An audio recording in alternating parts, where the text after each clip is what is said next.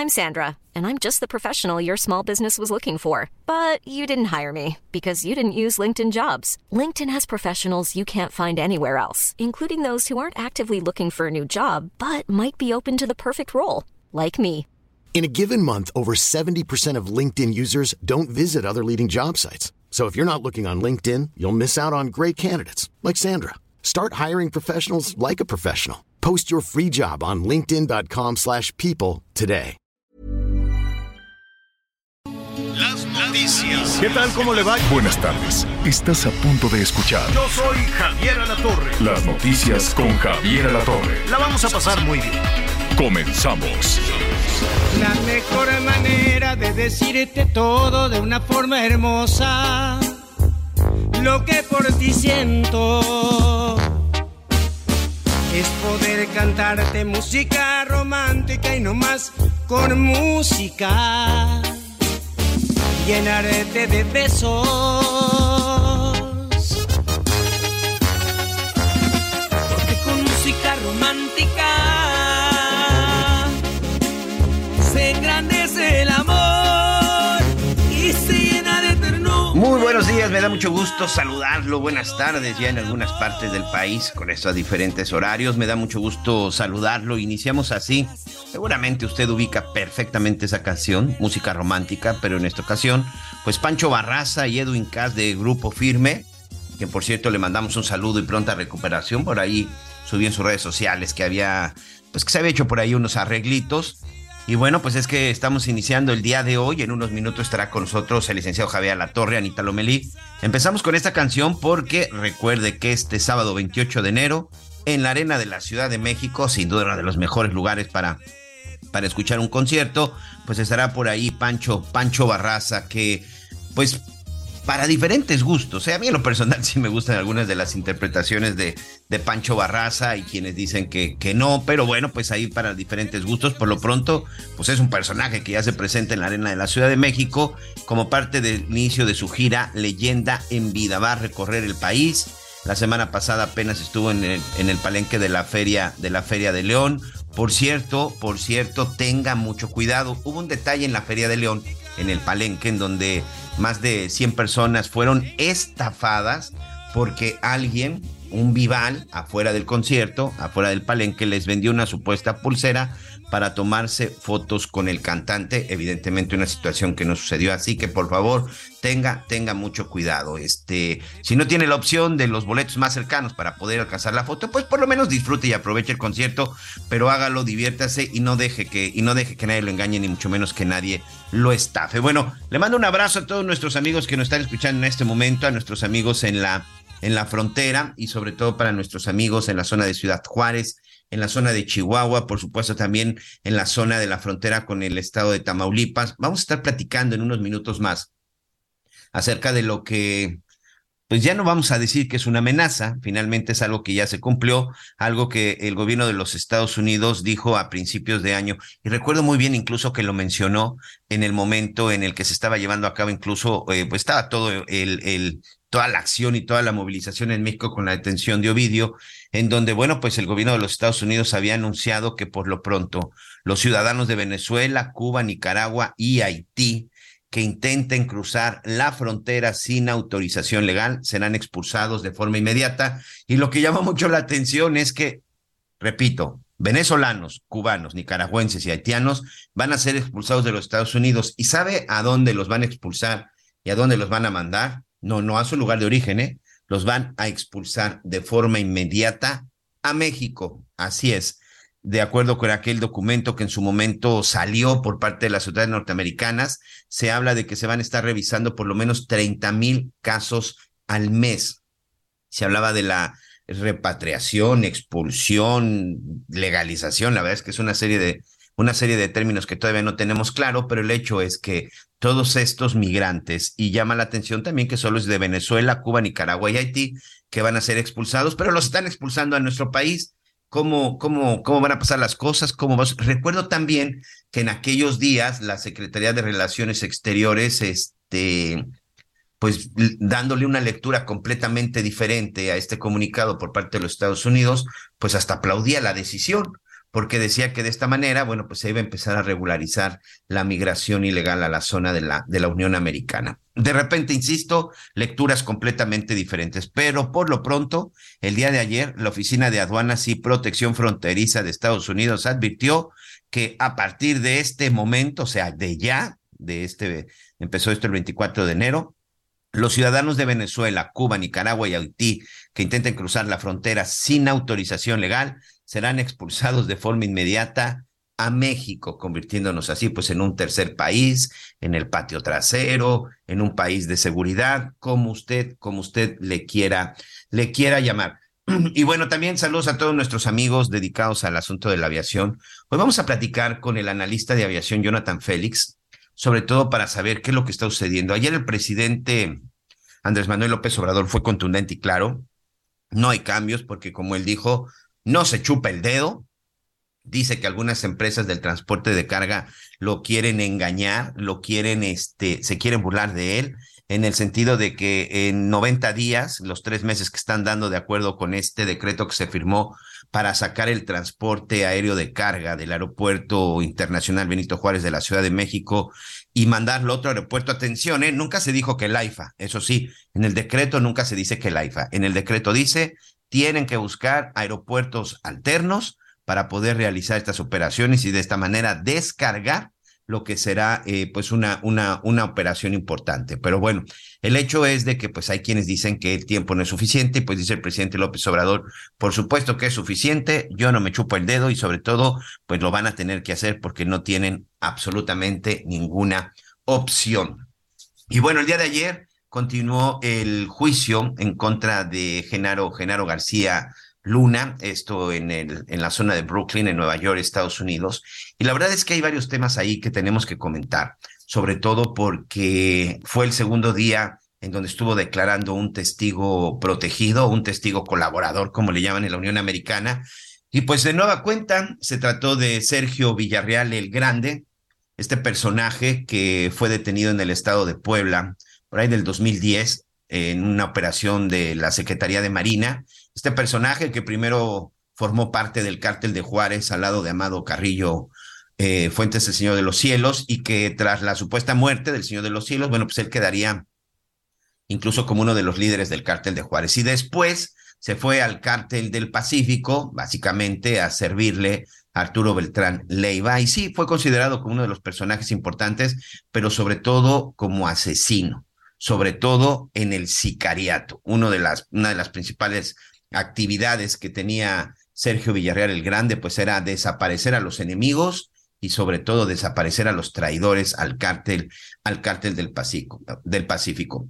Este testigo colaborador, como se ha dicho, pues no es otra cosa más que un delincuente confeso, pero llamaron dos cosas eh, sumamente la atención. Hay muchos análisis, hay, hay un tema en donde decía que en algún momento en la carretera México-Cuernavaca, por la zona de Cocoyoc, Genaro García Luna, en ese entonces ya secretario de Seguridad Pública Federal, dice que fue secuestrado por, por gente armada de Arturo Beltrán, que, que desarmaron a todo su equipo, su equipo de escolta. Yo sinceramente, ya en ese entonces como reportero cubriendo la fuente de seguridad, sinceramente yo no recuerdo que el secretario de Seguridad Pública hubiera sido secuestrado. No me quiero imaginar si eso hubiera sucedido, aunque este personaje, este delincuente confeso, dice que así sucedió.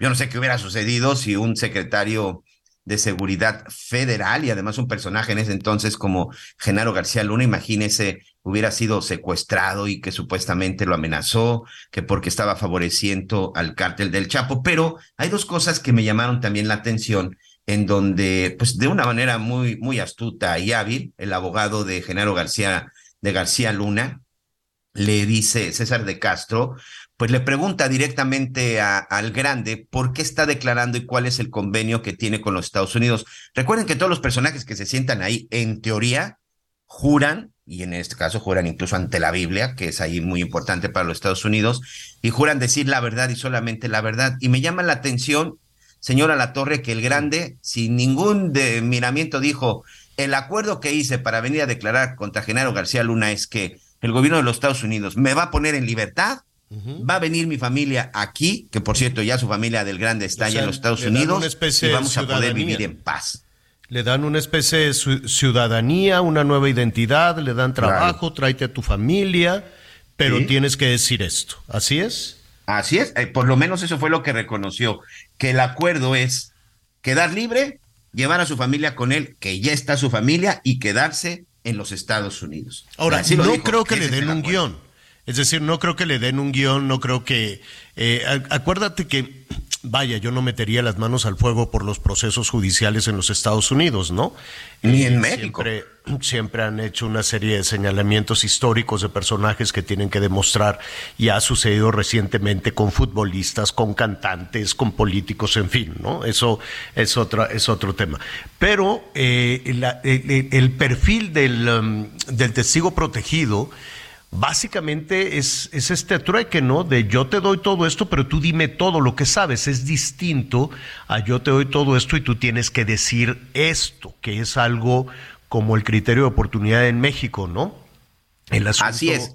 Fíjate que hay otra parte incluso también donde el abogado le dice, oye, ¿y qué le entregaste al gobierno de los Estados Unidos? O sea, perfecto, ellos te van a dar la, te van a poner libre. Él está, insisto, en México fue acusado o ha sido señalado de, eh, de, secuestros, de homicidios, de levantones, de amenazas, de tráfico de drogas.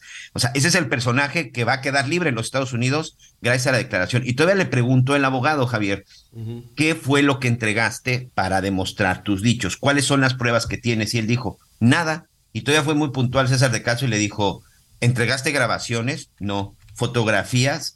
No. ¿Algún documento que acredite lo que dices de las reuniones? No, porque no tengo nada. Bueno, pues veremos. Esa, esos son los, los elementos. Va, faltan todavía algunas, algunas semanas. Son considerando o tomando en cuenta los días para la selección del jurado, pues ya iríamos en el sexto día, más o menos. Sí, señor. Sí, señor. Hoy sería, hoy, hoy, por ejemplo, sería el séptimo día. Son cuatro días a la semana, de lunes a jueves serán las audiencias. Oye, y finalmente, eh, eh, eh, dime, Miguel, este, mm, aceptaron a, este personaje, ¿cómo le decían este criminal al, futbolista? Este que con dinero del narco había comprado, ¿te acuerdas? A los Gallos Blancos y otro equipo, los Freseros también, este, y que lo, lo llevaron como testigo, pero el juez dijo, no hombre, ¿cómo van, ¿cómo van a sentar como testigo a este personaje? ¿Lo aceptó el juez finalmente o no? No, no lo aceptó, dijo que no se iba a prestar a ningún show, que eso quedara muy claro, que el testigo que no tuviera eh, realmente eh, un testimonio real o un testimonio que escuchar, y sobre todo ya también el juez ha empezado eh, un poquito con el de que, a ver, si solo son dichos y no hay pruebas, él rechazó este testigo, que, que como tú bien dices, bueno, pues este este juez, ahorita te voy a decir cuál es el, nombre de este, de este personaje, pero perdón. Que, él al parecer sacaba la droga desde la Ciudad de México en tren, fíjate. ¿No? O al parecer eso, eso es lo que, lo que decían. Bueno, es una información que está en desarrollo, el juicio sigue su marcha, cualquier eventualidad en un momentito más se lo vamos a comentar. Oiga, y ya que estamos con este tema, con estos asuntos del narco, este, en el caso Ovidio también hubo novedades. Un juez ya frenó, un juez federal frenó esta mañana cualquier intento del gobierno mexicano por extraditar a Ovidio a los Estados Unidos.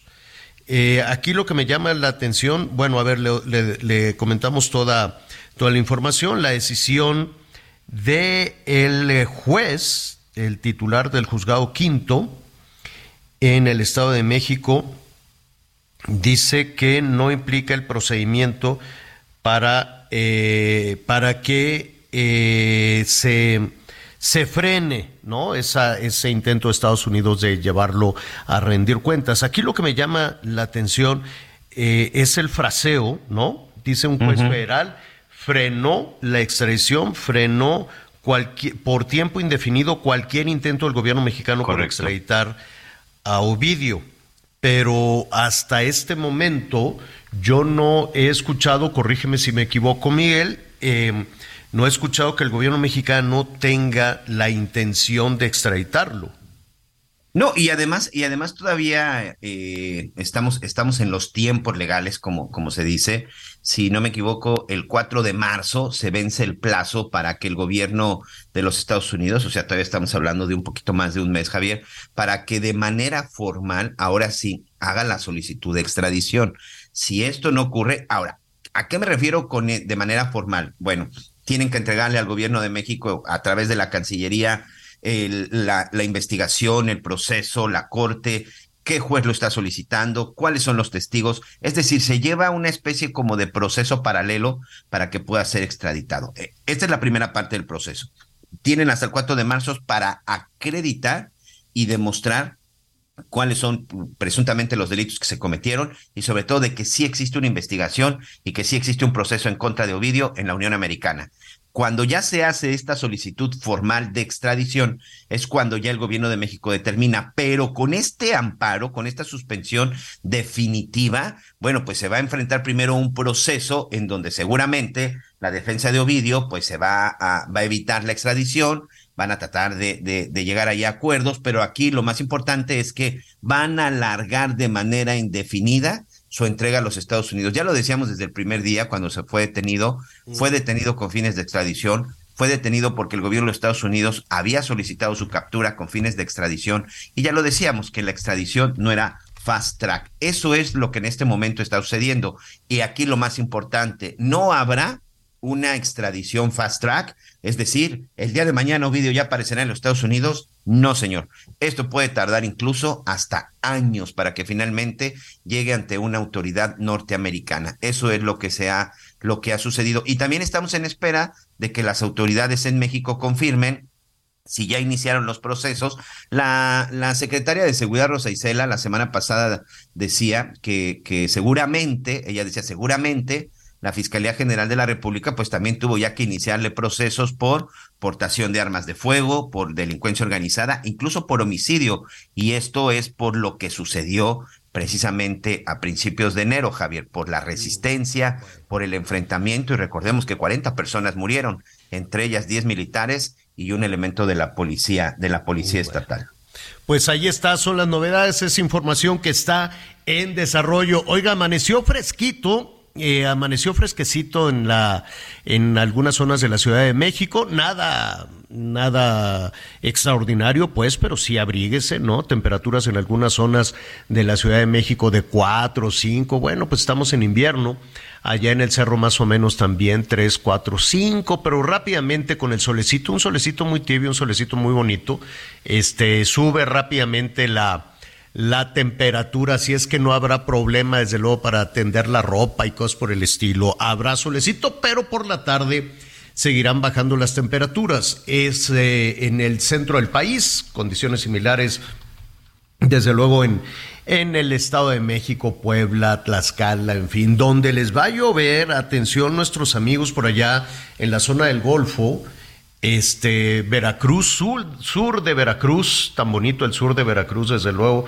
este Chiapas, Tabasco, este Yucatán, por allá van a tener, es una, pues son estos fenómenos naturales de la temporada, ¿no? Es una tormenta invernal, este, que les va a bajar las temperaturas allá en, eh, en, el sur de los Estados Unidos y esto pues va a provocar también este, bajas bajas temperaturas, lo que ya sabemos y las medidas que tenemos que tomar, nada más que se va a convertir en lluvia fuerte zona, ¿eh? fuerte zona para eh, Oaxaca, Chiapas, Tabasco, este, y también una parte de, de, Yucatán. Lo que sí es que seguirán bajas las temperaturas en la, en la franja norte de nuestro país y pues eso agudiza agudiza muchísimo la situación de los migrantes que se siguen agolpando en las dos fronteras. Los que llegan por la frontera sur, que quiere que le diga Tapachula, saludos a nuestros amigos en Chiapas que nos sintonizan, ya no ven la suya con la llegada. Mire, desde que se anunció que Estados Unidos iba a aceptar a 30 mil, a 30 mil este, ciudadanos, en particular de Venezuela, de Nicaragua, de Cuba y de Haití, bueno, pues la entrada sur de México es una locura. Ayer el gobierno de los Estados Unidos presionó además por varios, presionado por varios gobernadores de la Unión Americana, le dijo, oye, párale con el anuncio de los 30 mil porque se nos está reventando la frontera. Entonces, imagínese si eso es problema para los Estados Unidos, imagínese cómo estarán las cosas para México con esa mala interpretación. Y ahorita le digo por qué mala interpretación del anuncio de Biden. Reinaldo Lara, ¿cómo estás? Qué gusto saludarte allá en Ciudad Juárez, nuestro compañero corresponsal de Azteca Noticias. Javier, buenos días. Un saludo, Miguel. Un saludo desde la frontera. Y pues ya también hay que agregarle un poquito el intenso frío que mencionas. Hoy amanecimos en parte del estado de Chihuahua. La zona de la sierra, menos 14. Válgame. Juárez, que estamos pegaditos a la frontera, 3 bajo cero con la sensación de menos 6. Y es que las nevadas que cayeron con el Frente Frío 27 nos tiene congelados en todo el estado de Chihuahua. Qué barbaridad, menos 3 en Juárez, ya me imagino la, la sensación térmica. Oye, ¿y qué harán? ¿Quién, ¿Quién, apoya a esos miles y miles de migrantes que ahí están pues hacinados en la línea. Ya Javier, la situación es que desde que se da el primer anuncio de los 30 mil y que también se saca la aplicación de aduanas y protección fronteriza, esa CDP One, que registrándote es como puedes entrar a través de un puente si tienes patrocinador. Del otro lado estamos hablando de venezolanos, haitianos, nicaragüenses, cubanos. Muchos migrantes decidieron regresar al sur del país otros decidieron aceptar ir a los albergues por el intenso frío, pero todavía quedan en las calles cientos de venezolanos aquí en Ciudad Juárez, que son los que llegaron en marcha los últimos meses a tratar de cruzar y después de que en octubre les dijeron que también aplicaba el título 42 para ellos, se quedaron aquí en la frontera, están viviendo en algunas calles cercanas a los puentes. Recuerden también que tenían un campamento en el río Bravo llegaron las autoridades, se lo retiraron, dijeron no más campamentos en, en esta zona fronteriza de Ciudad Juárez, pero muchos cruzaron a los Estados Unidos a través de polleros, otros están yendo y se brincan el muro, caen del otro lado y se pierden en las calles. Todos esos migrantes están intentando refugiar en el paso en las iglesias. Hay algunas iglesias que los reciben, incluso ampliaron su cerco de la malla, de lo que son los jardines de las iglesias para tenerlos afuera. Es lo más que pueden hacer por ellos porque dicen no pueden entrar las autoridades a detenerlos aquí adentro y así viven muchos venezolanos tanto en El Paso, Texas como en Ciudad Juárez. El problema es que también para los migrantes hemos platicado con muchos haitianos que tienen meses aquí, Javier, trabajando. Los haitianos son los que más trabajan de los migrantes que han llegado a la frontera de cubanos, nicaragüenses, haitianos y venezolanos. Los que no quieren trabajar son los venezolanos que los ves en todas las esquinas pidiendo dinero con una bandera de Venezuela diciéndote que necesitan mucha ayuda, pero platicando con los haitianos que sí están trabajando en distintos lugares, nos dicen que han tenido problemas para ingresar a la, a la página del CBP One, que inician su proceso, pero no hay citas. Lo que sucede con los consulados, que en ocasiones no consigues tu cita para presentarte a tramitar tu visa o algún permiso, eso está pasando ahora con esa aplicación del CDP One, se sobresatura y es complicado que ellos accedan para solicitar el asilo en los Estados Unidos. A propósito de esa página y de que tienen que hacer todo el proceso digital, Reinaldo, eh, y de una vez te, te, voy a pedir un favor porque se nos va a venir el corte comercial, te vamos a pedir que nos aguantes un minutito, dos minutitos en la línea, pero antes de que eso suceda, esto que estás diciendo es, es muy importante porque anoche las autoridades, la, la, migra de Estados Unidos dijo, oigan atención, esos 30 mil visas humanitarias, por decirlo de alguna manera, o 30 mil documentos para darles asilo, refugio, o, la, la, forma en, en la que lo resuelva el gobierno de los Estados Unidos, se tiene que hacer de manera digital en su país de origen. Eh, que también queda la duda por qué solo Haití, Cuba, Venezuela y Nicaragua. Parecería más como, como un tema de carácter político, pero, pero en fin, ¿no? Porque ahí están los mexicanos, hondureños, ¿no? Este, salvadoreños, en fin. Pero bueno, es otro tema. Y, lo, y, y queda muy claro, tienen que solicitar en su país de origen, vía digital, en esa página, y esperar ahí la respuesta y si la respuesta es positiva, usted se sube a un avión, lo recibimos en Estados Unidos y ya puede usted moverse en la Unión Americana. Si usted se presenta en alguno de los puntos de entrada con México, lo vamos a regresar en cuanto ponga un pie en la Unión Americana y lo vamos a regresar a México, no a su país de origen. Lo vamos a poner ahí del otro lado de la frontera y adiós que te vaya bien. Sí, Javier, y la situación es que cuando agrega esta aplicación aduanas y protección fronteriza, el CBP para todos los migrantes, también se da la situación de la expulsión de todos esos migrantes, como lo mencionas, pero también le están agregando un apartado donde dice, si tú ya fuiste expulsado, si tú ya entraste de manera ilegal a Estados Unidos, estás castigado. Conéctate con Javier a través de Twitter, arroba javier-alatón. Sigue con nosotros.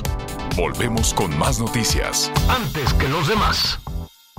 Todavía hay más información. Continuamos. El mundo de la moda en mueble está en movimiento en Expo Mueble Internacional, la feria líder de muebles y decoración en América Latina. Encuentra lo último en tendencias, diseño y calidad en muebles para el hogar, oficina, jardín, infantil, decoración, entre otros. La cita es del 15 al 18 de febrero en Expo Guadalajara. Regístrate en www.expomuebleinternacional.com.mx. Bueno, muy bien, le, le agradezco a nuestro compañero Reinaldo Lara que nos aguantaras ahí en la línea. Abrígate muy bien, Reinaldo, qué cosa con el frío. ¿Qué harán entonces? Se van a, no creo que se quieran regresar a Nicaragua o a Cuba o a Venezuela, esperar pacientemente a que les resuelvan si les van a dar esa, esa visa. Mira, Javier, la situación cambió cuando salió la, el CDP One, esa aplicación Muchos lo están haciendo incluso desde Ciudad Juárez. Desde aquí pueden llenar ellos su formato, sacan su cita.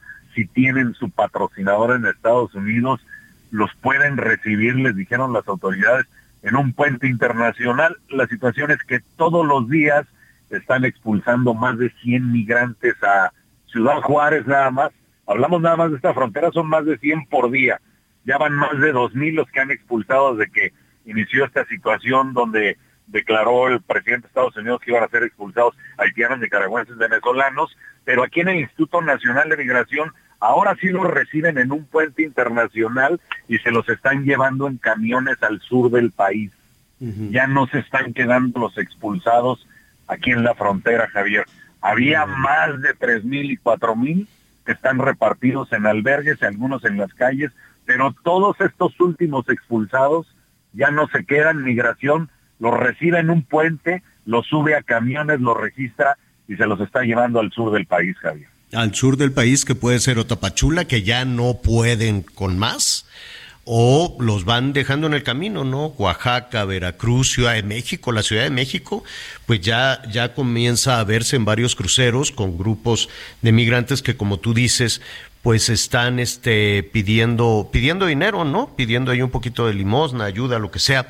Y me, mira, me llamó muchísimo la atención, Reinaldo, te robo un, un, minuto más, que este va a ser un tema que si no tienes inconveniente lo tratamos este, también en, en los próximos días. ¿Quiénes tienen la disposición de quedarse a trabajar en México? Los haitianos se han integrado en diferentes partes, en Tijuana, en Mexicali, en diferentes partes de, del país, en la misma Ciudad de México, y se ponen a trabajar dicen, ya llegué, o sea, la, verdad, quienes conocemos Puerto Príncipe, quienes conocemos Haití, es un infierno. Entonces la posibilidad de quedarse a trabajar en México y le echan todas las ganas, dicen, si me voy a Estados Unidos, qué bien, pero si me quedo en México, pues para ellos es definitivamente la gloria. Y me llama la atención que los venezolanos no quieren trabajar. Y es inevitable en esta generación de venezolanos, ¿no? Que me imagino que estarán entre 20, 30 años, pues son este, venezolanos que no trabajaron ni siquiera en su país. eh, Reinaldo porque esto que me dices de que los únicos flojos, los, no, no, no quiero decir flojos, no le quiero poner calificativo, yo sé que es muy difícil la situación que están viendo en Venezuela, retiro la palabra, retiro lo dicho y ofrezco una disculpa. Pero los venezolanos no quieren trabajar porque nunca, porque no lo han hecho generacional, generacionalmente. Yo conocí a Hugo Chávez.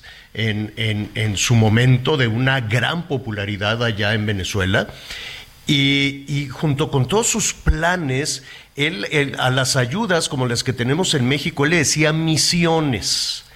Era, este, era su plan bolivariano, su plan este, Bolívar, y no se trataba de otra cosa más que de la repartición con diferentes programas de dinero. Claro que en su momento Hugo Chávez pues tenía un dineral por los precios del petróleo. Eh, pues aquí estamos hablando de del año de hace veintitantos años, fines de los 90, 98, 97, eh, em, en, en, fin, pero sí, 99 más o menos, 99 hace 20 años más o menos, poco, poco, poco menos de 20 años que yo lo conocía, lo habré conocido hace, no sé, 15 años, una cosa así. Entonces, este, tenía todo este proyecto de repartir dinero y después, eh, cuando vino su, el referéndum, él puso un tema de revocación de mandato. Entonces, a la mitad de su administración dijo, voy a convocar a una revocación de mandato y si quieren me quedo, si no me voy. Repartió todavía más dinero, creó entonces esta, esta estrategia de repartición de dinero apoyado por el ejército por el ejército venezolano para la repartición de más dinero y así ganar políticamente ese referéndum.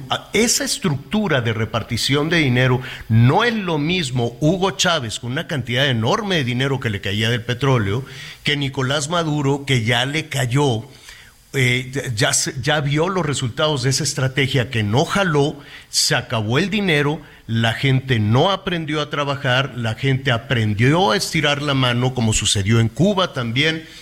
Este, y ahora pues tenemos esta generación empobrecida, tenemos un gobierno empobrecido, un gobierno torpe que lo único que hizo dijo, bueno, pues si yo puedo tener la popularidad porque un pajarito me dijo, ¿se acuerdan que eso dijo Nicolás Maduro?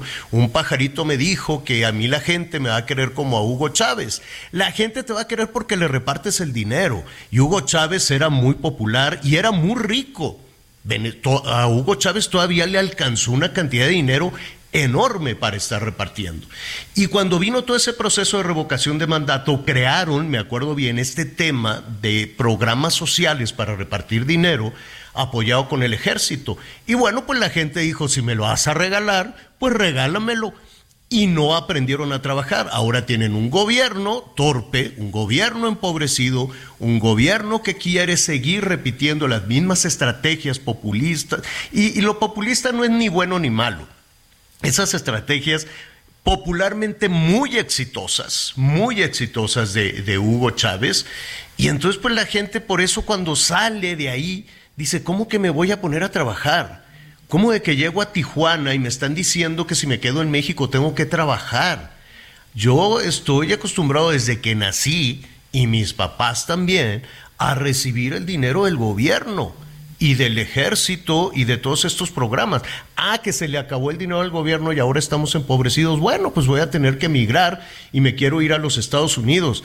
Pues habrá que darles noticias a todas estas personas que generacionalmente estuvieron estirando la mano para recibir el dinero de los programas sociales, de los círculos bolivarianos, este, que hay que trabajar. Hay que trabajar. Y ese es un asunto eh, que generacionalmente lo perdió Venezuela. Y ahora que salen y dicen, pues yo ya no me dan más dinero, ya no puedo con esto, y se encuentran con una realidad que no conocen, y me refiero al que hay que trabajar. Y, se nota, ¿no? Eh, por lo que me decía Reinaldo, pero me rápidamente me, me acordé, a grandes rasgos lo digo, lo, lo, voy a revisar en las entrevistas que tenía con Hugo Chávez. Este, pero me acuerdo que los programas sociales, pues se lo aplaudía a todo mundo. ¿Y quién va a llorar cuando le dan dinero? ¿Quién llora cuando le regalas el dinero? El asunto es que ese dinero se acaba. Y el asunto es que en algún momento te van a decir, oye, ¿cuántos años tienes? 30, pues tienes que aprender, tienes que trabajar. ¿Cómo? ¿No me van a dar? No, tienes que trabajar. Y ahí lo estamos viendo en Tijuana, ¿no, Reinaldo? Mira, Javier, aquí textualmente los migrantes venezolanos te dicen, mi sueño es Estados Unidos, no México. Y por mil pesos que me paguen en la industria maquiladora, mejor no trabajo. Esas son las palabras textuales de los venezolanos, incluso cuando tienen sus campamentos, cuando estaban instalados, están en las calles pidiendo dinero, ellos te dicen, ¿para qué trabajo si la gente de la frontera viene y me da comida, ropa y dinero? No necesito más. Así te dicen todos los migrantes, ¿qué, pensarán? mujeres cargando sus hijos pequeños. ¿Qué pensarán? ¿Que en Estados Unidos les van a regalar? ¿O, cómo? Porque van a vivir en las esquinas pidiendo dinero y van a ganar dólares, ¿no? Me imagino. Pero ganar el dólar, sí, estoy de acuerdo, qué padre, qué bueno. Y de eso vivimos los mexicanos acá, ¿no? De, de los dólares que se ganan allá. Hay una parte muy oscura de ese dinero, pero bueno. Este, pero ¿qué, qué, qué pensarán? ¿Que llegando ya se los van a dar en programas sociales? Porque el asunto es que generacionalmente dejaron de trabajar ¿no? Y se hicieron estos programas apoyados por el ejército y se detonaron con los procesos de revocación de mandato. Entonces Hugo Chávez dijo, no no vaya yo a perder, ábrenle la llave y a repartir esos proyectos bolivarianos. Bueno, pues es lo que está sucediendo allá, Reinaldo, pues abrígate porque pues todavía nos falta la mitad de frentes fríos, ¿eh? Y nos dice, dice Protección Civil Estatal, Hoy estamos a menos 3, mañana menos 4 y el viernes va a ser el día más frío para todo el estado de Chihuahua. Juárez va a ser menos 5, la sensación casi 10 bajo cero. Bueno, prepárate un tecito de, ahí me cayó re bien ese. No es invento mío, pero ahí le eché te voy a mandar unos frasquitos de miel melipona. Es una abejita chiquititita, chiquititita, que no pica, fíjate. Pero produce, es tan chiquitita que sus panalitos allá en el sur sureste producen muy poquita miel. Pero las comunidades mayas me enseñaron a usar la miel melipona, es, no saben lo milagrosa. Ellos la usan para cuando se cortan en la selva, la usan como antiséptico. Entonces produce muy poquita miel pero te voy a mandar un botecito. Entonces te haces tu té de jengibre, así el jengibre, rebanaditas, un chorro de limón, limón amarillo si se puede, y un chorrito o unas gotitas de miel melipona porque pues producen bien poquito estas abejitas. Y ya estás del otro lado, como si nada. O sea que ya con ya con eso dejo el capuchino para el frío. el capuchino te acelera y lo andas hablando mal de la gente. ¿Qué hacemos? No, no, no. bueno, te, ¿eh? te, mando un abrazo. voy a cambiar por el té. ¿Eh? ¿Por, por, el, ¿Por el qué? Lo voy a cambiar por el té cuando me llegue ese frasquito. Órale, te lo voy a mandar con mucho gusto. Te vemos y te escuchamos hoy por la noche, Reinaldo. Gracias. Gracias, un saludo, Javier Miguel. Gracias, gracias. Oiga, este, yo no saludé a la Anita Lomelí. ¿Cómo están, niña? Hola Javier, querido Miguel, pues aquí muy pendiente escuchando todo esto del frío y de estos remedios, pero hoy lo saludo desde el edificio de la Cancillería, que es un edificio, la verdad, muy bonito, impresionante en muchos sentidos, pero sobre todo por la hermosísima vista que se puede apreciar de la Ciudad de México. Y hoy ando por acá porque te acuerdas que en el 2020 estuvimos en la Expo Dubai 2020 en donde México puso un pabellón. Tristísimo, ese pabellón tan triste, parecía carpa de circo de pueblo. ¿Sabes qué? Mira, mira Javier, fue un pabellón hecho con manos de artesanas, este, y transformado con la instalación de Betsabe Romero, que pues es una, es una, artista, de talla este, internacional. La de las llantas intervenidas muchas, entre otras cosas. Pero fíjate, Javier, que este pabellón, pues por lo pronto ofertó productos de 106 pequeñas y medianas empresas que ya a partir de los vínculos que se hicieron en ese momento, pues salsas, condimentos, miel, mole, bebidas nacionales, superalimentos, joyería, decoración, textiles y otros productos, pues ya se exportan y ya hay un intercambio comercial entre los Emiratos Árabes Unidos y México. Eh, también fíjate que participaron 80 marcas de mezcal y tequila, pero todo esto te lo cuento hoy porque resulta que por iniciativa de Beatriz Gutiérrez Müller, este exposición pues ya queda en los anales del Archivo General de la Nación, se ha incluido pues en los libros de la historia, hablamos de la memoria visual, este y por supuesto que están aterrizados de manera electrónica y eh, impresa todo lo realizado primero para que se llevara a cabo eh, el pabellón en esta exposición y después todo lo que ofreció en medio de una pandemia, de una política de austeridad republicana y de muchas limitaciones, ¿no? Entonces llegaron artesanos, cantantes, artistas y haya sido como haya sido, no sabes el impacto que tuvo y pues dos años después se recoge una cosecha que pues aquí eh, estaban explicando muy orgullosos y pues ya pueden disfrutar de esta exposición en memoria, eh, en, en, el, sí, en el lugar www.memoria.méxico. Ah, o sea, es digital. Tú entras a Memoria México, haz memoria, así se llama. Exacto, así se llama. Memoria no, memórica. El, pero buscas México, México haz memoria. Exacto. Ah, o sea, no vas físicamente ahí, te paseas en el pabellón, lo ves en un portal. Exacto, es la memoria digital y por supuesto hay una exposición también fotográfica que estará en algunos, eh, recorriendo algunos espacios. Pero lo más importante en donde puedes disfrutar mejor es de manera digital porque hay recorridos virtuales. Mm. Ah, interesante el, canciller. Pues, pues, está, eh, pues está bien, hay que, hay que conocerlos. Y yo hablando mal del, tenderete no, va. Es que fíjate que muchos decían, oye, ¿qué hicieron? Pero la verdad, cuando conoces la historia, ahora sí que todo tiene una historia que se batalló, que todo merece que ser contada. Este, y te digo, fíjate que yo tenía boleto para mí, pero no para mi camarógrafo. Entonces, ahí andábamos con nuestro trastecito, ¿no? ¿Quién da más? ¿Quién da más? Este, para conseguir el, boleto de, del, cama, del cámara. Qué este, barbaridad. Pues, en fin, así muchas cosas eh, en, el sentido de, ingenio y de encontrar soluciones más que nada y tener voluntad. A mí es, es, lo que me deja eh, de lección esta, esta experiencia. Y pues bueno, está al alcance ahora ya de, todos para que puedan conocerlo. Y ahora viene Osaka en el 2024. Exacto. Ahorita, ahorita lo, ahorita lo retomamos, Yanita, antes de, de, ir con Miguel, en lo que vamos con Miguel aquí en nuestros invitados este, ve ahí, métete a la oficina de, de Marcelo y a ver si la tiene en orden. Porque ya ves que Rosalinda lo tiene muy arregladito, le hace las maletas, todo. Qué bien me cayó la esposa de Marcelo. Es pues, simpática hasta la pared enfrente. Es muy linda, muy simpática. Pero bueno, ya lo está, ya lo vamos a, retomar ya que andas por ahí de metichona, pues vamos a, a revisar los cajones. tuya. Sí, sí, lo vamos a hacer. Vale la pena. Lo vamos a hacer.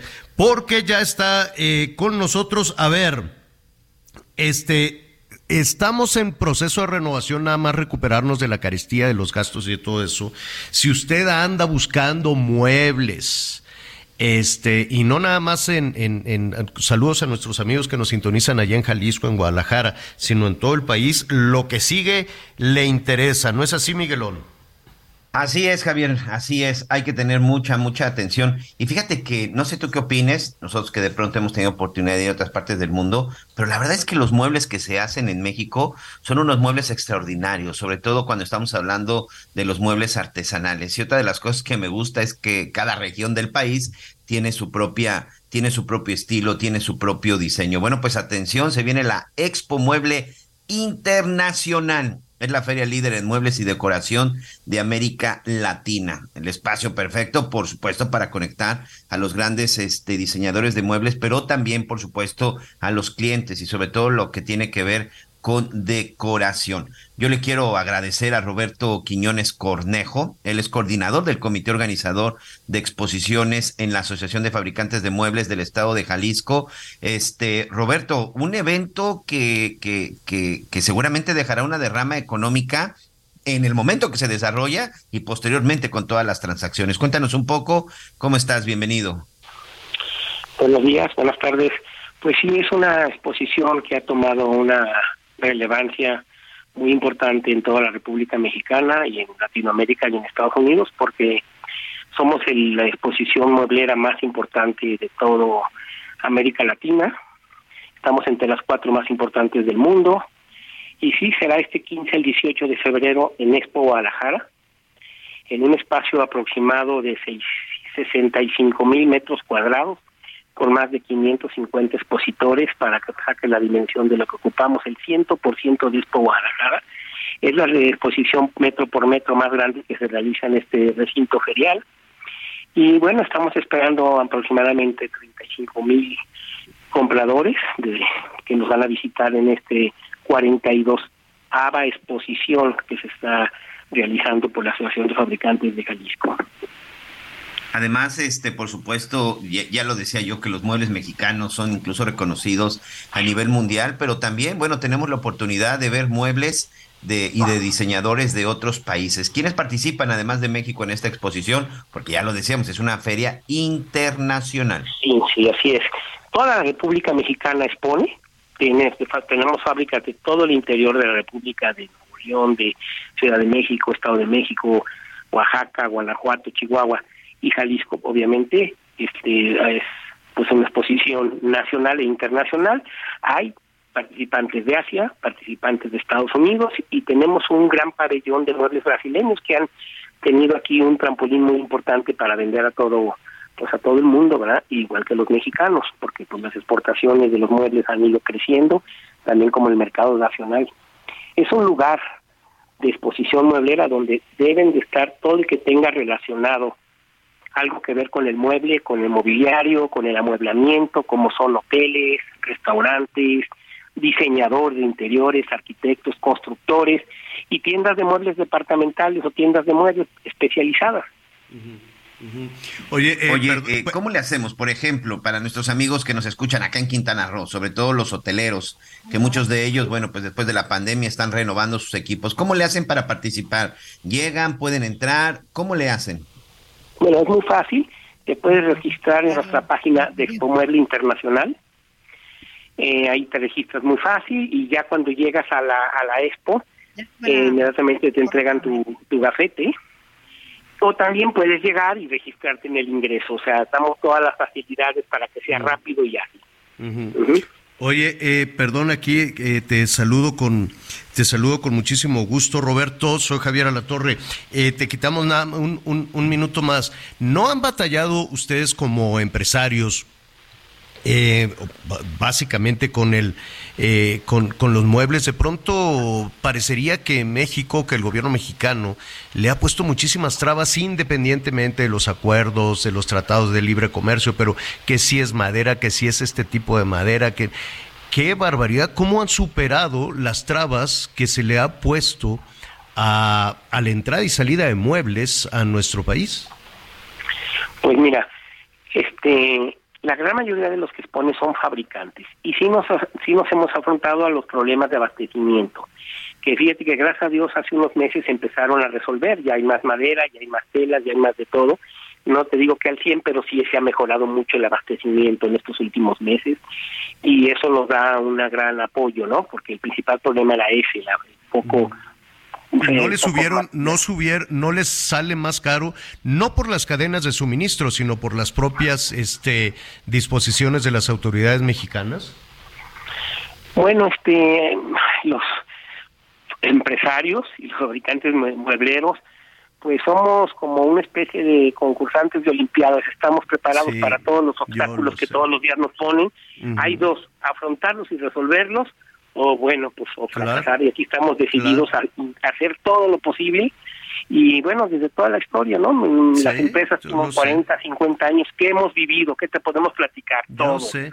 Tiene que, eh, en lugar de que les, eh, les quiten obstáculos, les despejen el camino para poder generar empleos, para poder generar bienestar, no, todos los días se despiertan revisando a ver ahora qué impedimento les pone para realizar su trabajo. Así es que felicidades, qué bueno que salen adelante a pesar de todas las trabas que, que les ponen y de todos los problemas incluso de inseguridad y demás que, que ha tenido que enfrentar esta industria. Así es. Fíjate que hay casos particulares de algunos estados que sí apoyan, como es el estado de Jalisco, a las empresas. En lo personal siento que sí tenemos algo de apoyo y eso es muy, hay que comentar lo malo y también lo bueno, ¿no? Y es de otros estados, creo que Guanajuato también apoya a las empresas y, y hay varios, también en la Ciudad de México siento que hay unas, hay unas empresas que son apoyadas.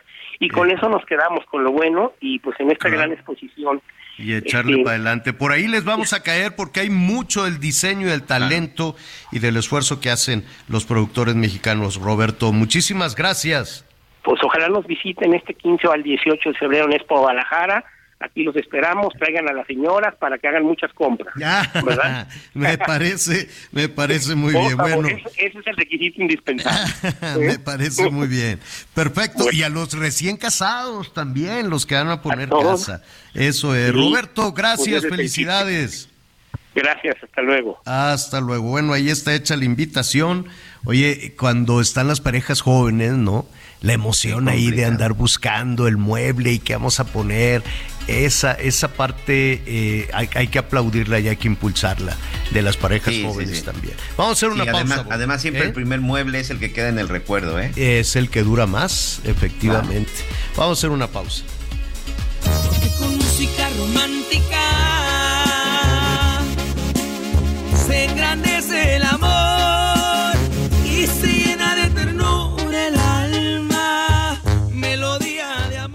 Conéctate con Miguel Aquino a través de Twitter, arroba Miguel Aquino. Toda la información antes que los demás. Ya volvemos. Todavía hay más información. Continuamos. Las noticias en resumen. Estados Unidos presentó cargos contra Antonio Ceguera Tony Montana, hermano del Mencho, presunto líder del cártel Jalisco Nueva Generación. Tony Montana es acusado de conspirar para distribuir cocaína y metanfetamina en el país. El gobernador de Veracruz, Cuitlagua García, confirmó que ya hay detenidos por el asesinato de Fernando Pérez Vega, alias El Pino, y cinco personas el domingo pasado en la carretera Veracruz-Jalapa. El mandatario no informó sobre el número de detenidos, pero reiteró que se trató de un ajuste de cuentas. El 76% de los adultos de Nuevo León padecen sobrepeso y obesidad. Así lo dio a conocer la Secretaría de Igualdad e Inclusión y Salud a través de una encuesta. Además, el 47% de los jóvenes de 12 a 19 años también padecen estas enfermedades, indicador por encima de la media nacional, que es de 44%. Hoy el dólar se compra en 18 pesos con 23 centavos y se vende en 19 pesos con 28. Bueno, bueno, muy bien. Eh, oiga, este, rápidamente, Anita, Miguel, ya compraron su boleto porque la rifa es el 31, la rifa del, eh, del Aveo. Este, saludos, saludos y felicidades a la Fundación Grupo Andrade. ¿Qué, es, qué, qué causa tan, tan bonita, desde luego, eh, ir apoyando a todas las personas que lo necesitan, de los niños de, que, que están enfermitos, que están malos, que requieren dinero? Imagínate la angustia también de la mamá, del papá, de ver al niño Claro. enfermo.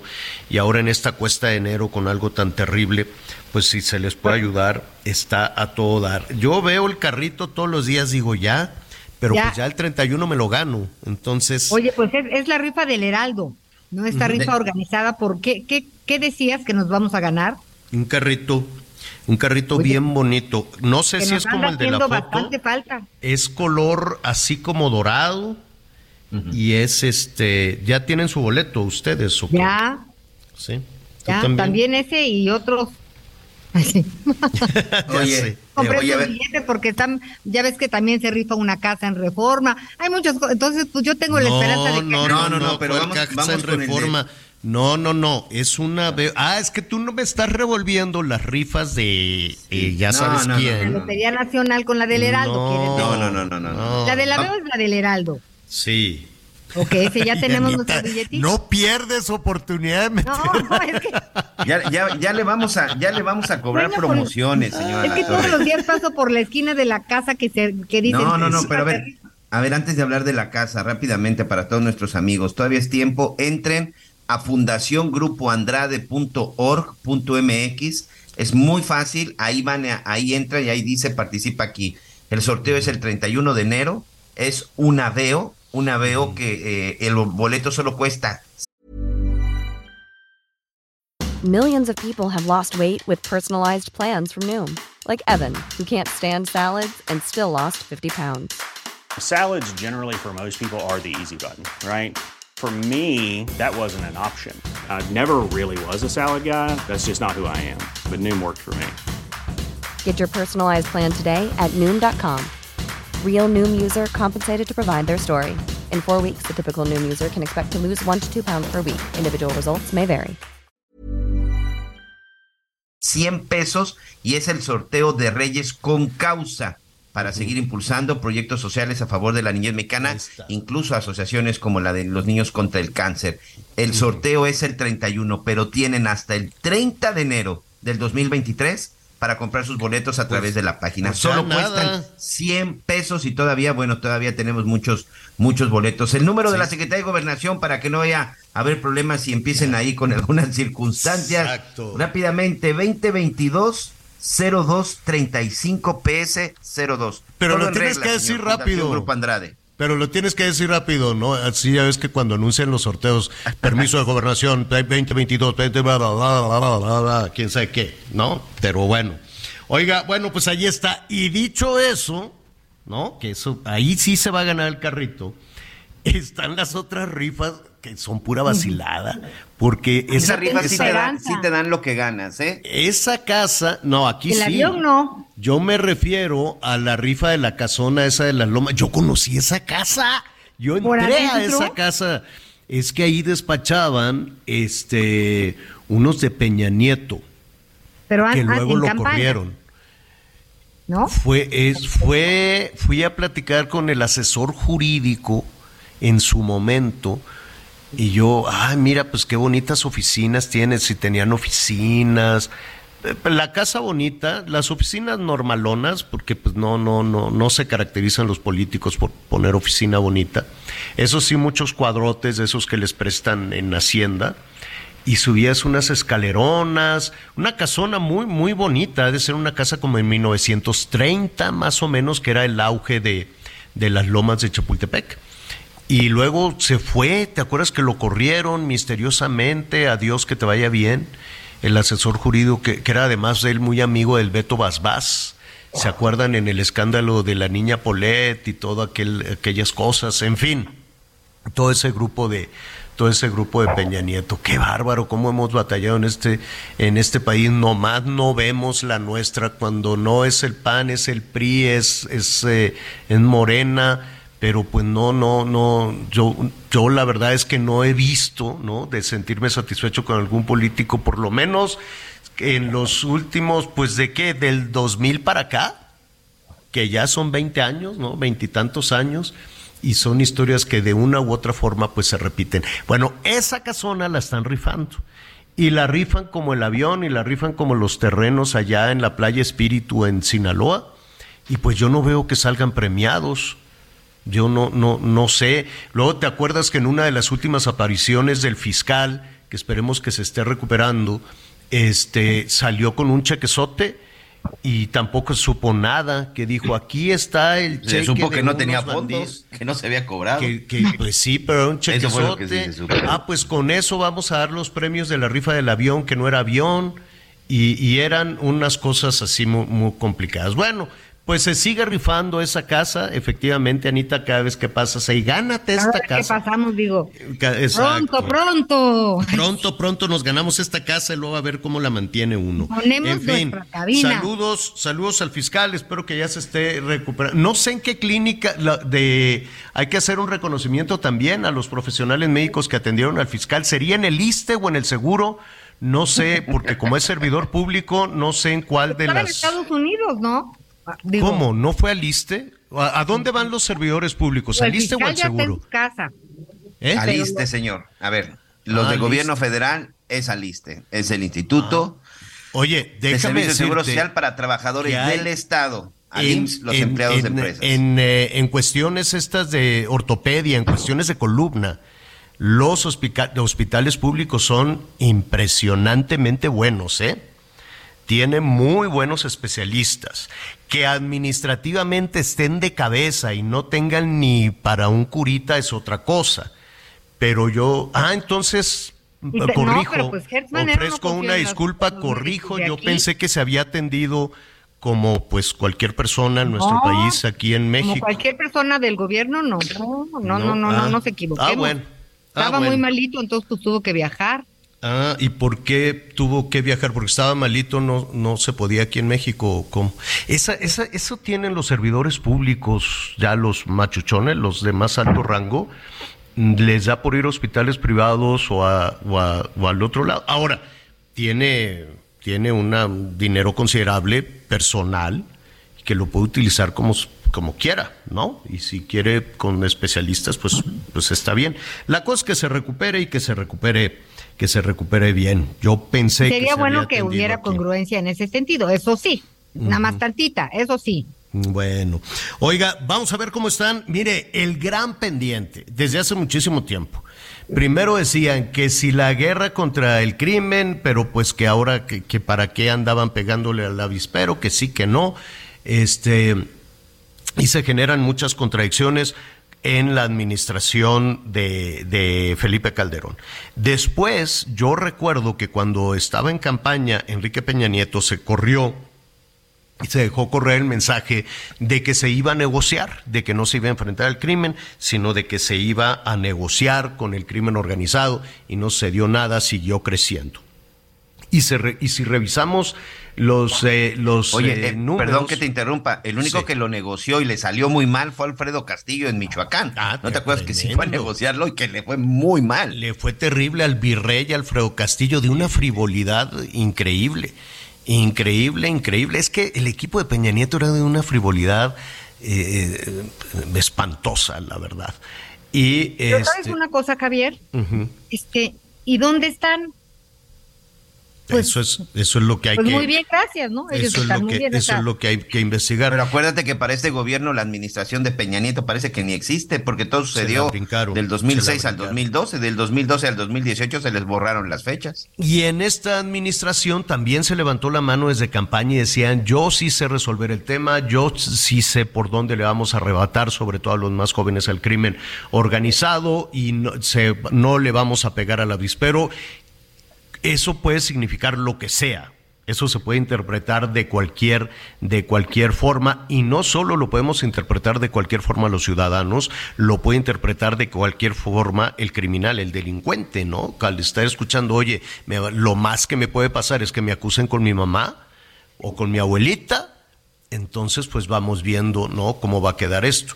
¿Cómo están los números? ¿Qué ha sucedido cuando estamos ya eh, prácticamente en el cuarto año de esta administración, desde aquella vez que Durazo, ¿se acuerdan que nos decía casi al principio de la administración, estamos llegando a nuestro punto de, de ¿cómo decía?, de inflexión. Así era la palabra que no se le quitaba de la boca, punto de inflexión. ¿Y cuál, cuál sería ese punto? ¿En qué estamos? ¿En qué vamos? Francisco Rivas es el director general del Observatorio Nacional Ciudadano y como siempre nos da muchísimo gusto saludarlo. ¿Cómo estás, Francisco?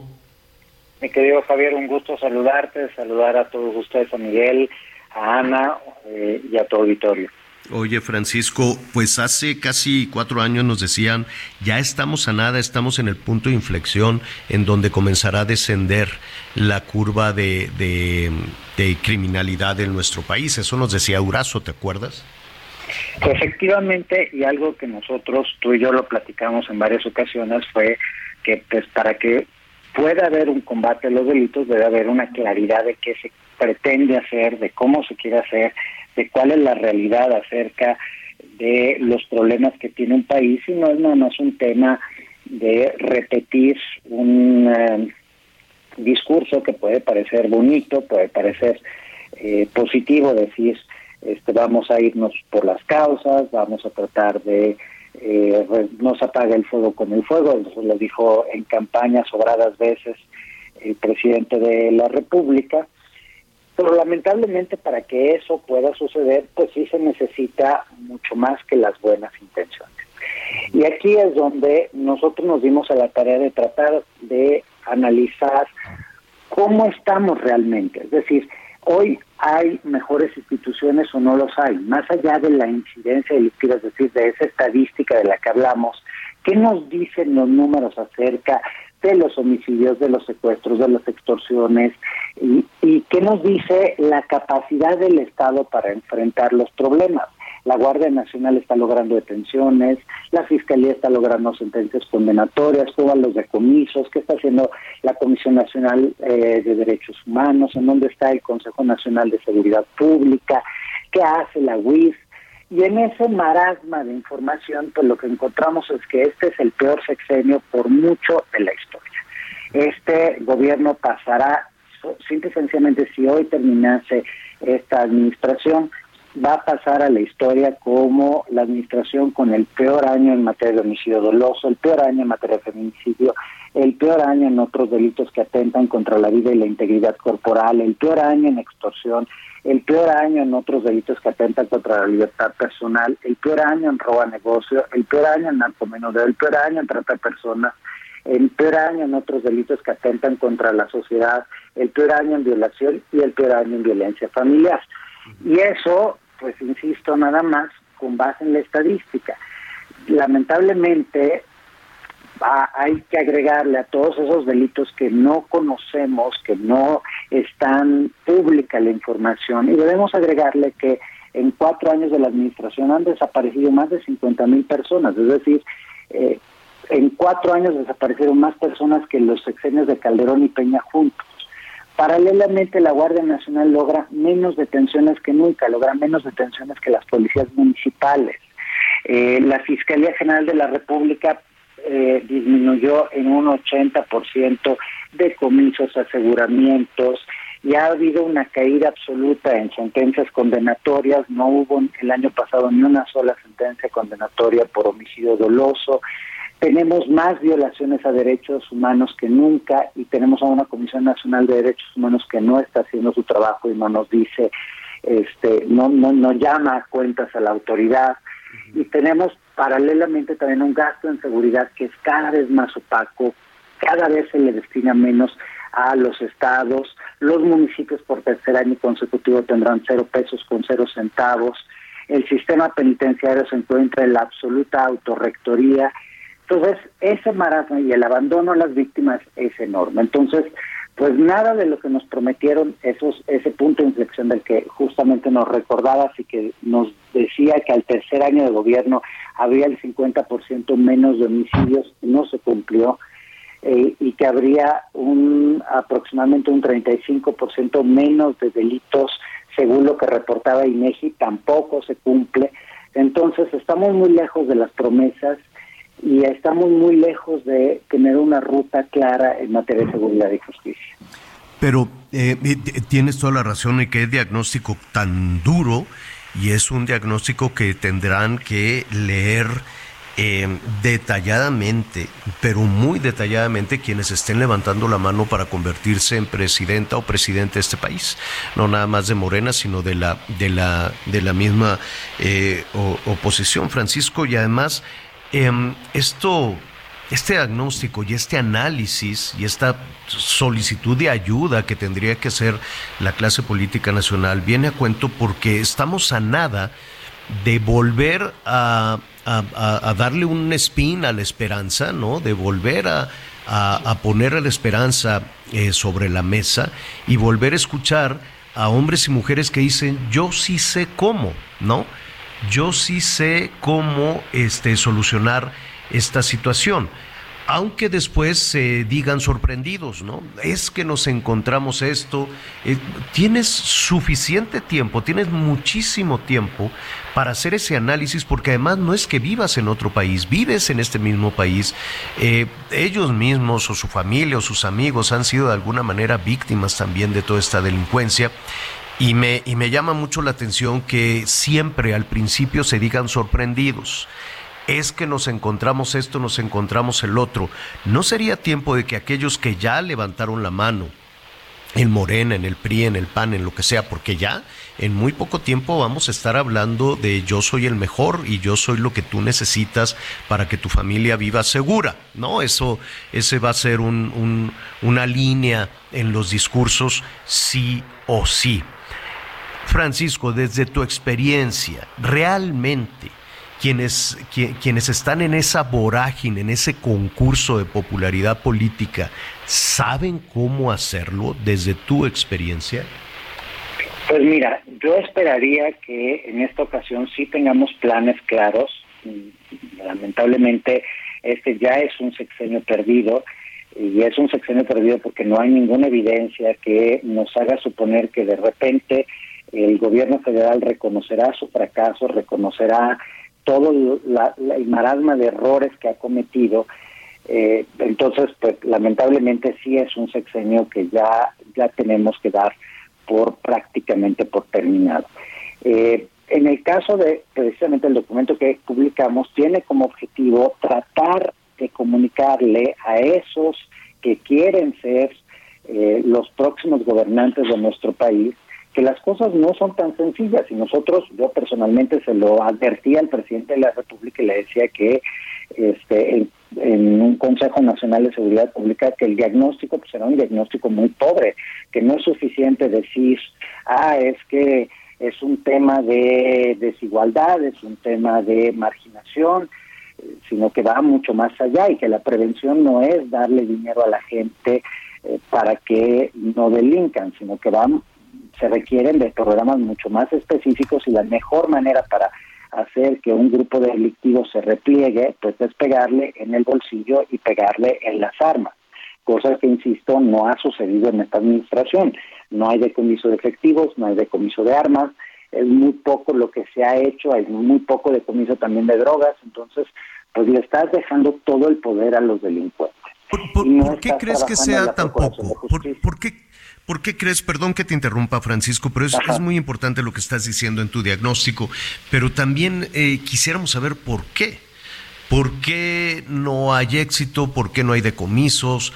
¿Por qué no hay acción? ¿Por qué pues lo que los argumentos como el, el reciente el, el, mismo de todos los gobernadores en particular el de Veracruz el de Cuitláhuac no con esa masacre tremenda en la que se involucraron a niños y que digan ah no pues es que pues como andaban en malos pasos, pues por eso, y ya. O va, pues es que son bandas rivales y pues no puedo hacer nada. O no, no necesariamente dicen no puedo hacer nada, sino que esa es la solución de los casos. Dicen son bandas rivales disputándose el territorio y, y ya, ¿no? Ese es el de, y en el mejor de los casos creo que dijo que era un asunto de una herencia. Es decir, ¿por, ¿por qué esas respuestas o por qué esa falta de acción? ¿Es deliberada o es eh, falta de capacidad? Pues obviamente solo podemos suponer, este, no tenemos la certeza que efectivamente sea deliberada o que sea mera negligencia. Yo creo que hay algunos gobernantes que son malos y hay otros que son peores. Y entre ellos yo pondría el ejemplo precisamente de Cuitlago García, quien es un gobernador que no solo llegó Tú recordarás que nosotros a lo largo de las últimas elecciones hemos dado seguimiento a las propuestas en materia política pública de todos los eh, candidatos, tanto en 2018 de los candidatos a la presidencia como luego de las varias gubernaturas, y Cuitlagua pues llegó sin ninguna propuesta clara en seguridad. Hay que decirlo que tampoco este este gobierno. Nosotros les mandamos 258 preguntas de política pública puntual y este gobierno, el actual gobierno y en ese entonces el doctor Durazo no pudo contestar más que a 10 preguntas de las 258 sobre qué iban a hacer puntualmente en materia de policía, de gasto, de procuración de justicia, de sistema penitenciario, derechos humanos, eh, visión de género, etcétera. Entonces, eh, pues son gobiernos que llegaron sin propuesta. ¿Por qué no actúan? Yo creo que en parte es porque se acaban cerrando a sus mismos diagnósticos y a sus mismas falsas realidades. Yo sí creo que en el gobierno federal hay gente que está convencida de que están haciendo un gran trabajo y que están teniendo grandes logros, a pesar de que los números digan otra cosa, a pesar que la realidad cuente otra historia, yo creo que ellos sí están convencidos de que lo están haciendo fenomenalmente bien. Es muy triste porque finalmente los mexicanos acabamos pagando esas cuentas y esas deficiencias del Estado y lamentablemente, pues como este sigue siendo un gobierno sumamente popular, sumamente legítimo, sumamente querido, no hay tampoco incentivos para cambiar esa estrategia y para decir, oye, sí deberíamos estar haciendo algo diferente porque el país pasa por una situación crítica. claro, o, o, tal vez pedir ayuda, ¿no? Eh, han sido muy exitosos, muy populares y, coincido contigo, es de una enorme popularidad y de una enorme eh, intención de generar bienestar en las personas, me parece muy bien, pero el bienestar significa seguridad y entonces a lo mejor están en, un tema, eh, es decir, sé cómo ganar elecciones pero no sé cómo cuidar a la gente. Y si no sé cómo cuidar a la gente, pues voy a preguntar y voy a, traer en los límites que la ley me permita a alguien que sí sepa cómo solucionar este problema. Y no pasa nada, eso no es vergonzoso. Eso no es de que, ah, no, yo tengo que poner a alguien de mi equipo, alguien de la ayudantía o alguien, ¿no? Que de, de, de probada lealtad, aunque no sepa la O por lo redondo. Pero en fin, Francisco, te agradezco muchísimo muy útil este diagnóstico. ¿Cómo lo podemos consultar? Lo pueden encontrar en eh, en nuestra página. Y nada más permíteme cerrar con un dato que acabo de escuchar precisamente que me preocupó muchísimo. Acabo de participar, hace unos minutos concluí mi participación en la Embajada Británica sobre el tema de corrupción a migrantes y uno de los aspectos que se destacó en un estudio que se hizo es que el 100% de migrantes entrevistados en un trabajo de campo muy exhaustivo que, eh, que hizo una organización internacional reportan haber sido víctimas de corrupción. Si no se combaten estos temas... ¿Qué te parece si mañana, si tienes un minutito, abrimos ese tema? Me parece perfecto. Te mando un abrazo muy fuerte, igual a, este, a Anita y a Miguel que andan por aquí. Muy bien, gracias Francisco. Es Francisco Rivas con este trabajo extraordinario del Observatorio Nacional Ciudadano. Hacemos una pausa.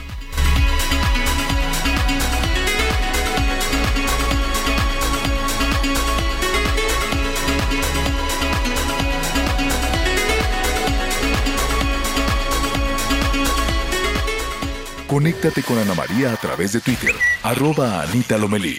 Sigue con nosotros. Volvemos con más noticias. Antes que los demás. Todavía hay más información. Continuamos.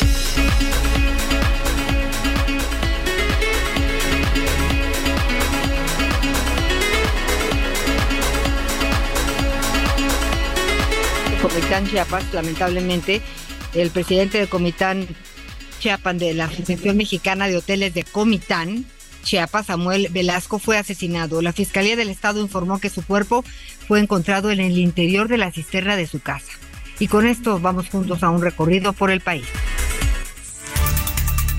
La Fiscalía General de Justicia de Zacatecas confirmó este martes que los restos de un hombre encontrado la semana pasada en la comunidad del Cuidado del municipio de Tepetongo corresponden a José Melesio Gutiérrez Padilla, privado de la libertad en compañía de Daniela, Viviana y Paola, mientras transitaban por la carretera federal 23, camino a Colotlán, Jalisco, el pasado 25 de diciembre. Su familia viajó a Zacatecas para recuperar el cuerpo del ciudadano México-estadounidense. Argumentaron que por miedo no se habían trasladado al estado y prefirieron tomarse las muestras genéticas en la Fiscalía de Guanajuato.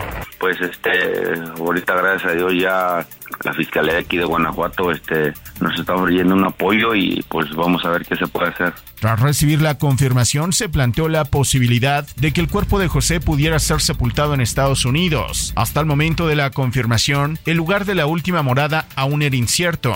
La Fiscalía de Justicia de Zacatecas aún no ha dado a conocer los avances de las investigaciones sobre el móvil y los responsables del múltiple homicidio. Desde Zacatecas, Omar Hernández para Heraldo Media Group.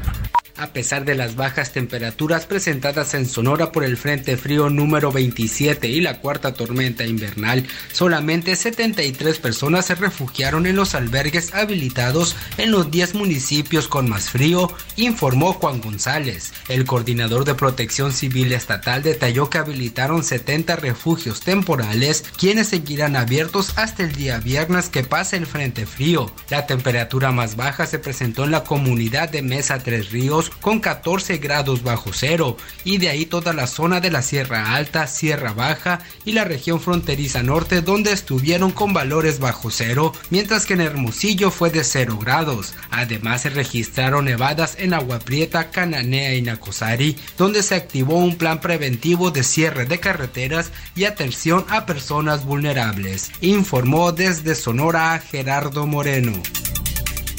Oigan, amigos de Lealdo Radio, ¿sabían que más de 30 millones de personas guardan sus ahorros en casa? Y eso es muy peligroso. Aparte de que aumenta el riesgo de pérdidas y robos, tu dinero va perdiendo valor por la inflación. Es mejor una institución confiable y regulada que pague buenos rendimientos.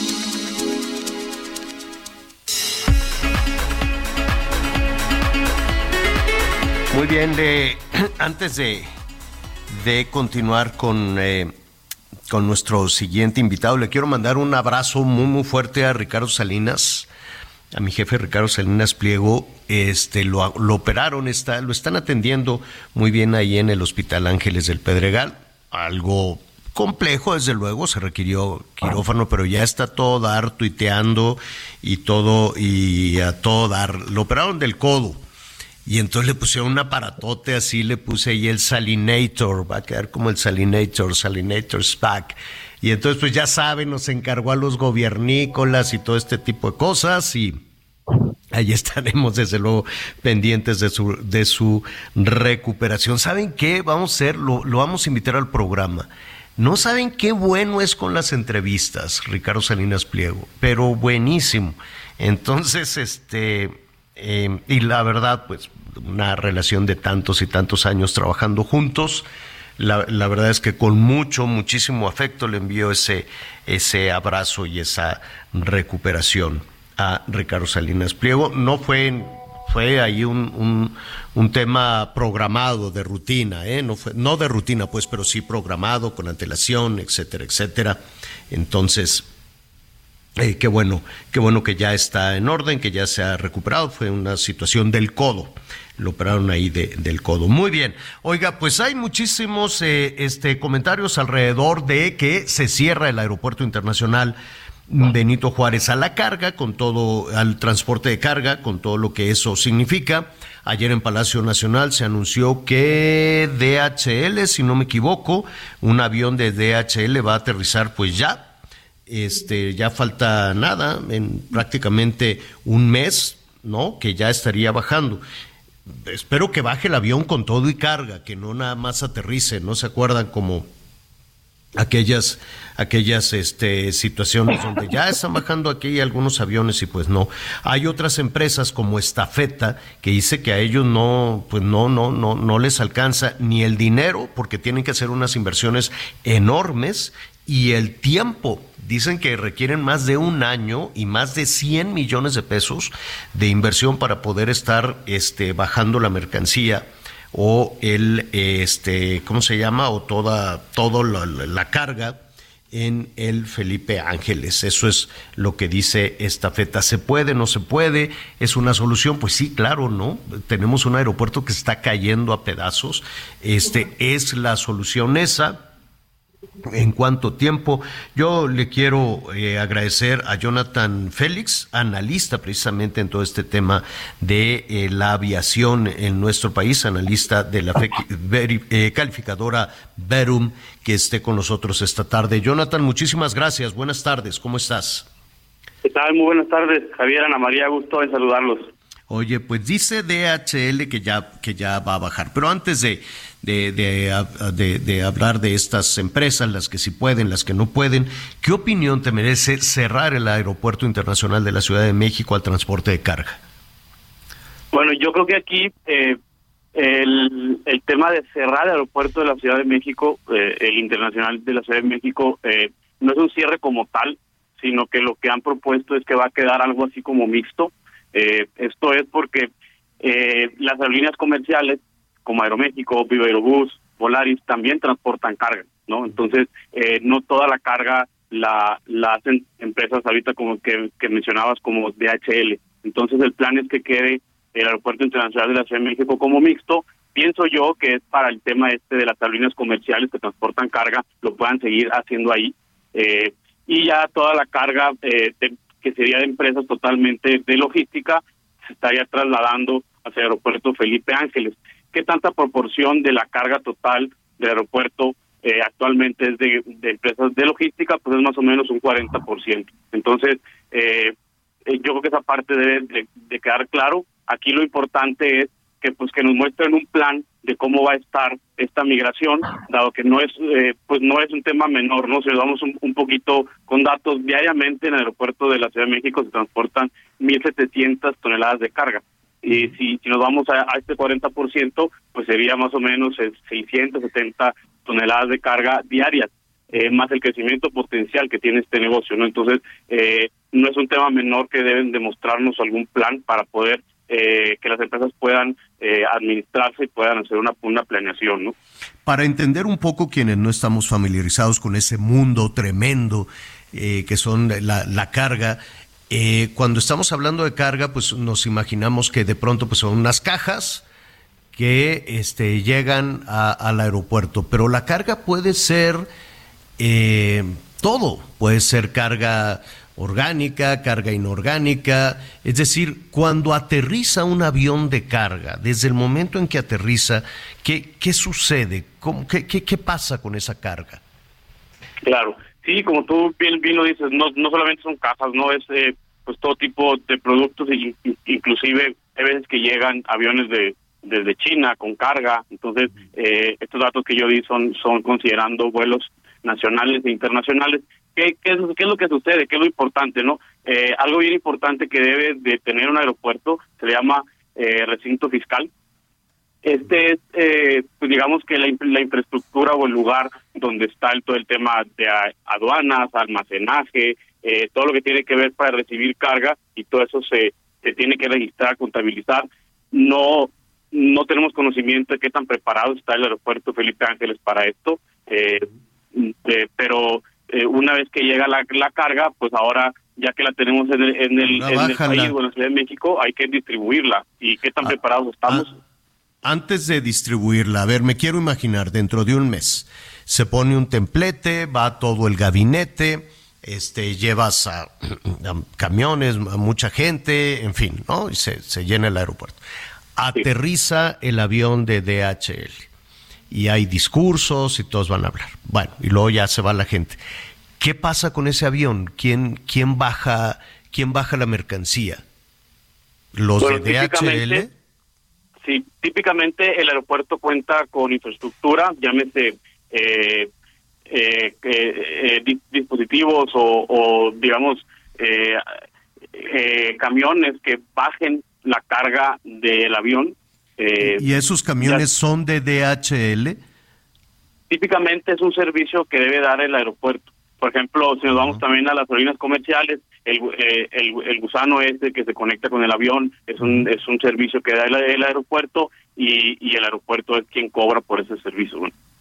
A, eso me refiero, o sea, pon vamos a poner un caso hipotético, aterriza el primer avión y entonces abre la puerta, y no sé quién baja los contenedores, lo bajan los de DHL o lo bajan empleados de la Marina, de la Guardia Nacional, o los baja el aeropuerto y luego quién mueve los contenedores y dicen, bueno, este contenedor ponlo aquí y luego me imagino, no lo sé, que alguien tiene que abrir y decir, oye, esto requiere refrigeración, o estos son medicinas, estos son vacunas, esto es queso, o estos son muebles ¿Quién hace toda esa tarea?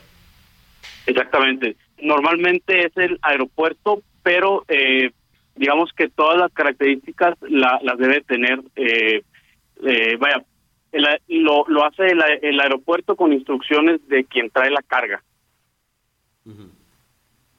¿Y quién trae la carga? ¿DHL? Exacto. Ah, no, no, no, no, no entendí muy bien, perdón, es que como no estamos muy familiarizados. Hace de cuenta, DHL va a llegar y tiene el Felipe Ángeles en un mes la capacidad para mover, tener, pues yo me imagino unas grúas pequeñas, bajar contenedores, subir contenedores, este, y no, no sé, no se requiere algún personal de, de hacienda, de aduanas, de, de, de no sé, primero para, es más, un cargador, alguien que diga, a ver, compadre, agárrale de allá y vamos a ponerlo aquí. ¿Eso ya habrá? ¿Ya habrá quien haga eso? Es justo lo que no sabemos. Eh, Ah, eh, en las conferencias eh, se han eh, pro- pronunciado en que en que sí lo estarán, que sí estarán preparados. Eh, el tema es, pues no han mostrado el plan. Para nosotros o para nosotros que somos analistas o, o las las empresas que van a migrar su operación, eh, típicamente pues se debe de mostrar un, un plan para tener certidumbre sobre lo que va a pasar con las operaciones. Ya por lo pronto, esta, independientemente de, de, de HL, esta feta dice, oye, yo necesito una millonada.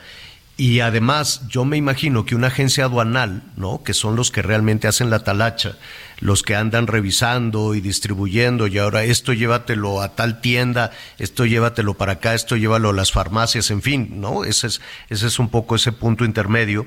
Este, no, no, tendrían que renunciar a alguna porque creo que tienen un tope, tienen un límite por ley de tener solo cuatro. Entonces, les van a decir, oye, si quieres abrir el Felipe Ángeles, vas a tener que cerrar una de las que ya tienes.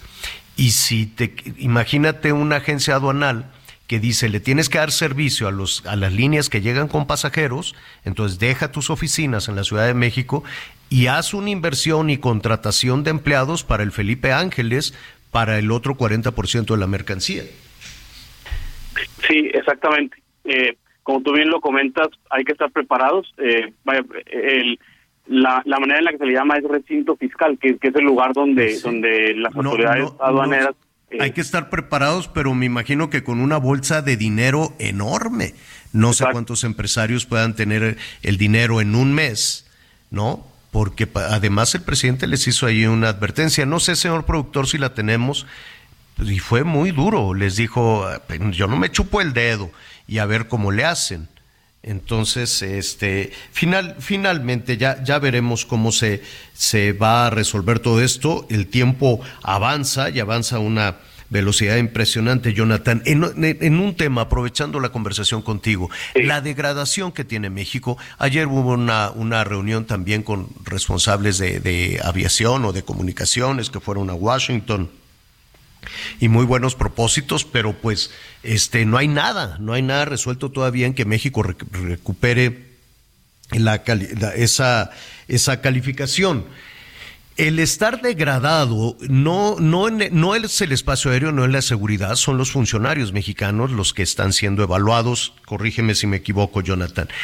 Eh, cuando está México, perdió esa calificación, puede tener, eh, puede modificar sus rutas aéreas, sobre todo de, por ejemplo, de los Estados Unidos, que es con quien mantenemos esa relación comercial. Sí, sí, mira, eh, aquí el tema, yo creo que algo importante es que este esta degradación de categoría es según eh, los estándares de seguridad aérea de Estados Unidos. ¿no? Entonces, eh, pues lo que ocasiona es que si un país, que actualmente México así está considerado, que tiene que la categoría 2, pues quiere decir que ya no puede agregar, las aerolíneas mexicanas ya no pueden agregar más rutas hacia ese país, hacia Estados Unidos, ¿no? Entonces, eh, pues lo que ocurre es que las aerolíneas ya no pueden eh, seguir creciendo sus, sus, sus pasajeros hacia ese país. Hacia ahora- Estados y- Unidos. Ajá. a- así es. Y Ahora- el tema es, ajá, modificar una ruta, eso es lo que no pueden, ¿no? No pueden decir, oye, voy a abrir una nueva ruta hacia Estados Unidos, ¿no? exacto, las que ya tenían antes de la degradación sí las pueden seguir eh, es- utilizando. exacto. Ahora, ¿el Felipe Ángeles es una nueva ruta o es lo mismo? Eh, mira, eso no es, no lo te, no, no está tan tan establecido. Todavía no eh, está tan claro, ¿no? No se sabe si, si se considera Sí. Ciudad de México o, o se considera Zumpango o se que- considera qué, ¿no? Lo que pasa es que estas rutas inclusive están ya eh, programadas con un cier- con una cierta aeronave. Entonces, eh, esa es la cuestión. Incluso cuando fue la degradación a categoría 2, estaba la incertidumbre. eh, como están ya eh, planeadas esas rutas con una aeronave, una matrícula, oye, pues entonces, eh, si queremos utilizar esa ruta, tenemos que seguir con la aero- aeronave y el tema es que las aeronaves también se van eh, eh, pues pues van van cumpliendo su, vida útil no entonces eh, esa es una cuestión me queda claro, me queda claro, Jonathan, que todavía hay un mar de interrogaciones y muy poquito tiempo, ¿no? Dieron un, un mes para que, digo, soluciones bienvenidas, bienvenidas todas las soluciones. El asunto es cómo instrumentar toda esta situación, sobre todo cuando hay dudas en las rutas, en qué sí se puede, en qué no se puede, y las dudas del dinero, quién tiene el dinero suficiente para moverse de, de, de, esa manera, porque pues los aviones dicen, pues yo nada más en lugar de bajar aquí bajo a 10 minutos de distancia, pues sí, ¿y quién va a bajar la carga? ¿Quién la va a distribuir? ¿Quién? Es como las medicinas, ¿no? Se compraron las medicinas, pero no hay forma de distribuirlas. Bueno, baja el avión y ahora quién baja, quién saca de la panza toda la mercancía. Sí, Jonathan, sí, todo eso va, a ser, lo va a proponer el aeropuerto, lo va a proponer la empresa, eh, quién va a tener que hacer todas esas inversiones en un tiempo muy corto. Exactamente. Entonces, Jonathan, tenemos todavía muchas dudas, mucho para analizar. Te agradecemos muchísimo esta primera conversación. No, a ustedes gracias por la invitación y seguimos platicando. Gracias, es Jonathan Félix, analista en aviación de la calificadora Verum. ¿Cómo va el juicio de, de, de eh, ¿cómo se llama? De Genaro García Luna, Miguelón. Pues mira, finalmente Tirso Martínez sí fue presentado. Eh, finalmente este sujeto, identificado como el futbolista, como tú ya bien narrabas, un supuesto empresario que después fue detenido y extraditado a los Estados Unidos, sí fue sentado y no, no pudo declarar o hacer señalamientos directos contra Genaro García Luna, sobre todo, bueno, porque él se estaba basando en muchas cosas en donde dice que no le, que no le constan, que escuchó y que dijo y que era un testigo casi, casi de oído. El hecho es que el juez eh, Kogan dijo que no, que ese tipo de testimonios no los iba a permitir y sobre todo que no iba a perder el tiempo con un espectáculo secundario, fue lo que dijo el juez. Sin embargo, bueno, pues sí, Tirso fue Tirso Martínez fue sentado y él explicó de cómo se, llevan, se llevaban a cabo los traslados de la droga y él dice que muchas veces la gente del Chapo, la gente del Mayo le decían que no se preocupara con los envíos. Él era el encargado básicamente de enviar droga de México hacia los Estados Unidos, principalmente hacia la zona de Chicago, Javier, Nueva York y California. Dice que en alguna ocasión incluso le incautaron un cargamento de droga en la zona de Chicago, pero dice que durante todo este tiempo, en la forma en la que estaba operando, pues siempre le dijeron que ya estaban arreglados con los altos mandos de la Policía Federal. Nunca se mencionó el nombre de Genaro porque eso fue lo que precisamente pidió el juez Kogan. Y hubo un tercer testigo. Se trata de un policía de, de, Chicago, Ernest Caín, quien habla precisamente de un decomiso de drogas que estaba evaluado con de 240 millones de pesos, el mismo decomiso del que hizo referencia Tirso Martínez, pero hoy no se dan señalamientos directos, pero aquí sí es muy importante que el juez Kogan creo que está poniendo ese orden en donde como son solo dichos y yo escuché y a mí me dijeron, bueno, pues hoy ya le dijo a la fiscalía que necesita presentar pruebas y sobre todo testigos contundentes. También se hablaba por ahí acerca de lo del dinero y del supuesto desvío, porque ahora ya salió la información. La información de la UIF, Javier, habla que los que por lo menos 400 millones de dólares que supuestamente obtuvo Genaro García Luna este, del erario público, pues resulta que fueron después del 2012, señor, cuando él ya no era funcionario. Este, dice que fue cuando el titular de la Secretaría de Gobernación era Miguel Ángel Chong, y en ese entonces recordarán que se convirtió en la comisión, el comisionado nacional de, de seguridad, es decir, que desapareció la secretaría. Entonces también el juez Kogan les dijo, a ver, a ver, a ver, Después del 2012, este señor no fue funcionario, no se meten con asuntos del 2012. Yo lo que necesito saber es que me acrediten del 2001, por lo menos, hasta que fue su último día de mandato, el 30 de noviembre del 2012. Pero por lo pronto, pues el juez empieza a poner orden y a desechar cosas, ¿eh? Pues se van a, se van a enojar mucho por acá. Se van a enojar mucho por acá, pues ya, ya, ya veremos este, cómo se desarrolla esta jornada. Hoy en la noche a las diez y media le voy a tener todos los detalles. Pero, a ver, nada más dime algo. ¿Cuánto tiempo tuvo la Fiscalía para convocar, organizar y buscar todas las evidencias, documentos, videos, fotos para incriminar a García Luna? Pues mira, fue detenido en el 2019, para ese entonces se suponía que ya deberían de tener algún avance o... La verdad es que todo fue a partir del juicio contra eh, Joaquín El Chapo Guzmán, Javier. Recordemos que a través de que los mismos testigos, los mismos sujetos que están declarando, los mismos delincuentes confesos que están declarando ahorita en el caso García Luna, pues están como en la segunda temporada de, de, este, de este episodio. Primero fue con el Chapo, ahora pues lo están haciendo con Genaro, pero pues en teoría podemos hablar de que por lo menos tres años, por lo menos tres años. El asunto es que casi, casi todo mundo afirma que no hay un solo documento, fotografía, video o grabación que acredite lo dicho de estos delincuentes confesos en relación a García Luna. Incluso ni el dinero ni en las cuentas de Genaro aparecen evidentemente los 600 millones que, que dice. Pero esto va comenzando. Va, iniciando, esto va comenzando y va a durar dos meses. Dos meses, ¿no? sí. No sabemos cuál es la estrategia de la fiscalía, si va presentando de los más, este, que, te diré, de los más frágiles testigos para ir acumulando y llegar a uno muy. No, no lo sabemos. Eso sucede en, en, en las series, en las películas, quién sabe.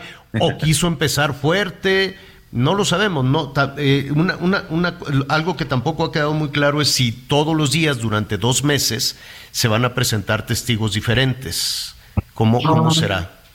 Sí, al final se, se, hay un horario. Eh, el grande, Sergio Villarreal, declaró durante dos días, o sea, dos días duró su declaración porque en un solo día no se terminó por los cuestionamientos que le hizo la defensa como te decía, esos cuestionamientos en donde le decían, bueno, ¿y qué vas a recibir a cambio? Pues nada más va a recuperar la libertad y va a poder vivir en Estados Unidos, ¿no? Entonces. Ya nos vamos, ya nos vamos, niños. Todo dependerá de eso. Bueno, hoy en la noche le vamos a tener más detalles. Anita Lomelí, muchísimas gracias.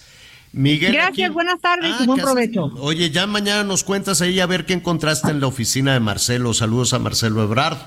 Gracias, Anita. Gracias, Miguel Aquino. Gracias, señor. Yo soy Javier Alatorre, lo espero a las diez y media en Hechos. No sabe con todo esto que está sucediendo, información que está en desarrollo, que además conocerá en el siguiente espacio Salvador García Luna en el en el eh, eh, en el Heraldo. Ya está, es que sí, Salvador García Soto, García Luna. Salvador García Soto, te mando un abrazo enorme. Y es que estábamos hablando de García Luna, pues sí, ahí está el tropezón. Bueno, eh, siga con nosotros.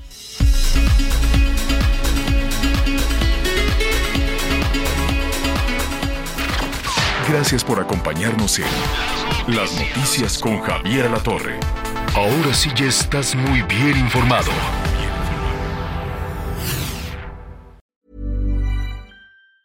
Planning for your next trip? Elevate your travel style with Quince. Quince has all the jet setting essentials you'll want for your next getaway, like European linen, premium luggage options, buttery soft Italian leather bags, and so much more. And it's all priced at 50 to 80% less than similar brands. Plus, Quince only works with factories that use safe and ethical manufacturing practices. Pack your bags with high-quality essentials you'll be wearing for vacations to come with Quince. Go to quince.com slash trip for free shipping and 365-day returns.